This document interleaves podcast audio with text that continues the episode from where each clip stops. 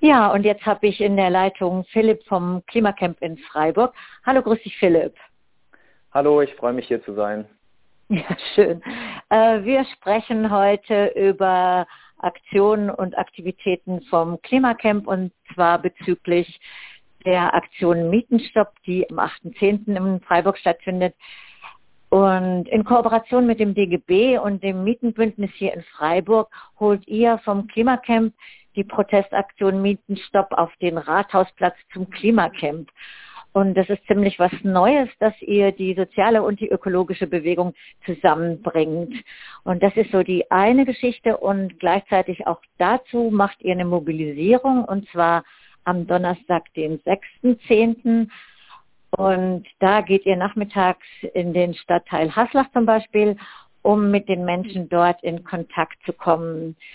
Jetzt wäre meine äh, Frage, äh, wie wollt ihr mit den Menschen sprechen? Was sucht ihr in diesen Gesprächen? Ja, ganz richtig, wie du gesagt hast. Also es ist der Versuch, die sozialen Proteste mit den ökologischen Protesten zusammenzubringen. Und es gab jetzt auch in den vergangenen Tagen auch gelungene Beispiele dafür im Großen, ähm, mit zum Beispiel der Gasumlage. Da waren es ja vor allem Sozialverbände und Gewerkschaften und Umweltgruppen, die massive Kritik geäußert haben. Und im Endeffekt wurde jetzt äh, diese Gasumlage auch gekippt. Und ähm, ja, solche Beispiele sind eine Inspiration für uns, das auch im Kleinen zu machen. Und deswegen haben wir uns entschieden, uns eben mit dem Mietenbündnis und dem DGB zusammenzutun und die Thematik der Inflation, aber auch der immer steigenden äh, Nebenkosten und Mieten äh, zu thematisieren und uns an dem ähm, ja, bundesweiten Aktionstag Mietenstopp zu beteiligen. Und äh, konkret, um auf die Mobilisierungsaktion zu sprechen zu kommen, die soll ganz richtig am Donnerstag stattfinden und da werden wir uns an dem sage ich mal, symbolträchtigen Ort, äh, dem Uffhauser Karree treffen. Das ist nämlich eine Siedlung, die jetzt auch ähm, abgerissen wird. Ähm, das ist schon eine beschlossene Sache. Ja. Gleichzeitig ist es aber so, dass ähm, für die Menschen eigentlich ähm, nicht wirklich klar ist, warum, weil es ist, ähm, ich sag mal, ein sehr äh, kubischer Bau, den man eigentlich auch noch sanieren könnte und die, die Menschen verlieren ihre alten Mietverträge. Und ähm, das ist der Grund, warum wir uns da treffen. Einfach um alle Beteiligten von der Organizing-Aktion klarzumachen, äh, was eigentlich die Realität ist, dass eben auch bezahlbarer Wohnraum im Moment abgerissen wird und ähm, auch nicht mal eine richtige ökologische Bilanzierung gemacht wird. Also aus sozialen wie auch aus Umweltaspekten nicht nachvollziehbar ist, warum das gemacht wird. Und wenn wir uns dann dort gebrieft haben, werden wir dann in kleinen Gruppen aussperren, bewaffnet mit unseren Flyern und ähm, sind dann sehr daran interessiert, mit den Mietenden ins Gespräch zu kommen. Und wir möchten dann nicht nur senden und äh, für den 8.10. mobilisieren, sondern wir wollen auch empfangen. Also wir stellen was heißt dann konkret, äh, Philipp, was meinst du damit konkret? Genau, also mit dem Empfang meine ich, ähm, dass wir ähm, auch äh, praktisch ähm, die, die auf die Frage oder beziehungsweise Antworten hören möchten auf die Frage, ähm, ob die Mietenden überlastet sind und ob sie auch mit der Stadtbaupolitik einverstanden sind. Also es, es wird jetzt in Freiburg vermehrt dazu kommen, dass, ähm, ja, ich sag mal, Substanzbauten eben platt gemacht werden und die überplant werden. Und ähm, da ist einfach die Frage, ob die Menschen ähm, da Ängste davor haben, ob die das Gefühl haben, da ausreichend gehört zu werden und beteiligt zu werden. Und, ähm, das heißt auch ihr, Entschuldige, das heißt auch ihr wollt hören, wie sich die Situation für die Menschen dort stellt und ihr wollt auch Solidarität geben, aber auch für die Klimabewegung bekommen, also sowas Gegenseitiges, meinst du das? Genau, also auf der anderen Seite ist es natürlich auch so, dass man Erklärungen ähm, geben muss. Also es ist ja so, dass ähm, eigentlich ähm, ja praktisch ähm, das, was wir jetzt sehen, diese diese auch diese Energiekrise ist ja ein Produkt von verfehlter ähm, Klimapolitik in der Vergangenheit. Also hätten wir es äh, früher auf allen Ebenen geschafft, ähm, umzuschwenken auf erneuerbare Energien und unsere Häuser zu sanieren und auch die Heizsysteme umzustellen, dann wären wir ja gar nicht ähm, auf fossiles Erdgas angewiesen und wären äh, auch gar nicht tangiert gewesen von der von der aktuellen äh, Preisdramatik, äh, die man, die wir jetzt sehen.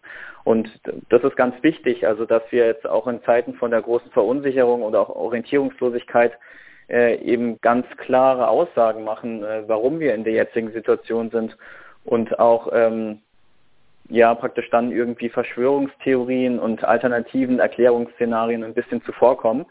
Ähm, also das ist für uns auch interessant, aber auch gleichzeitig dann wieder rückgespiegelt zu bekommen, ist das verständlich oder ähm, gibt es da irgendwie ähm, doch irgendwie ablehnende Elemente, auf die man dann noch eingehen ja. kann? Und ich glaube, es ist auch wichtig, dass man aufpasst, dass nicht die äh, Energiekrise gegen die Klimakrise ausgespielt wird, wie es jetzt zum Beispiel in Lützenrad stattfindet.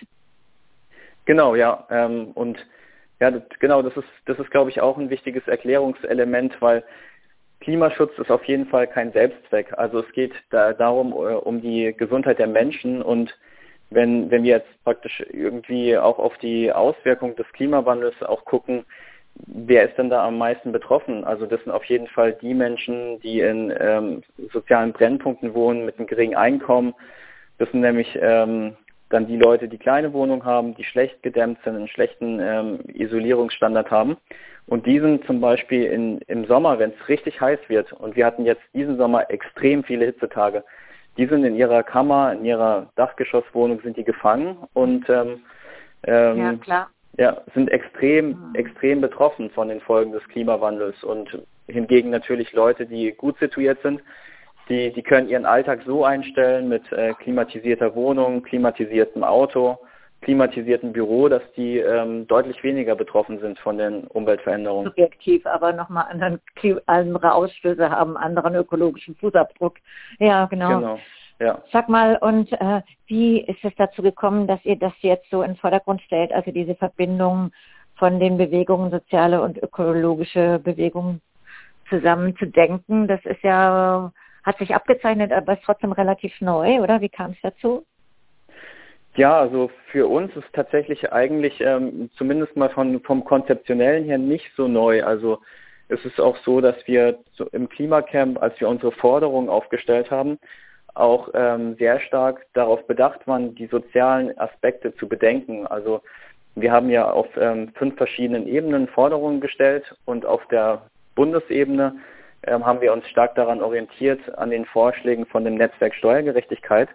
Und die haben äh, eben vier Vorschläge gemacht, wie man ähm, auch strukturell zu mehr ähm, Ausgleich kommt. Und die, die gehen eben darauf ein, dass wir wieder eine Vermögensteuer brauchen, dass wir die, eine Erbschaftssteuerreform brauchen, dass wir höhere Spitzensteuersätze brauchen und dass auch Kapital- und Lohneinkommen gleichgestellt sind. Ähm, weil im Moment wird ja Kapitaleinkommen noch pauschal mit 25 Prozent abgegolten was eben eine sehr starke Verzerrung ist und natürlich diese leistungslosen Einkommen viel, viel besser stellt. Und da wollen wir halt sagen, das ist halt nicht nur eine Klimafrage, sondern es ist auch eine Gerechtigkeitsfrage. Auf jeden Fall. Ja, mhm. genau. Und sag mal, ähm, wenn Menschen hinkommen wollen, ähm, Samstag zum Klimacamp, wann wird denn das Aktionsbündnis oder der Mietenstopp äh, am Klimacamp sein? Ist das schon klar? Ja, da würden wir uns natürlich sehr, sehr freuen, wenn viele Menschen kommen. Und die Aktion geht offiziell um 16 Uhr auf dem Rathausplatz los. Und ähm, ja, wir wollen auf jeden Fall den Platz richtig bunt und laut und äh, voll machen. Philipp, dann bedanke ich mich ganz herzlich für das Gespräch und die Informationen von dir. Vielen Dank auch von meiner Seite. Tschüss.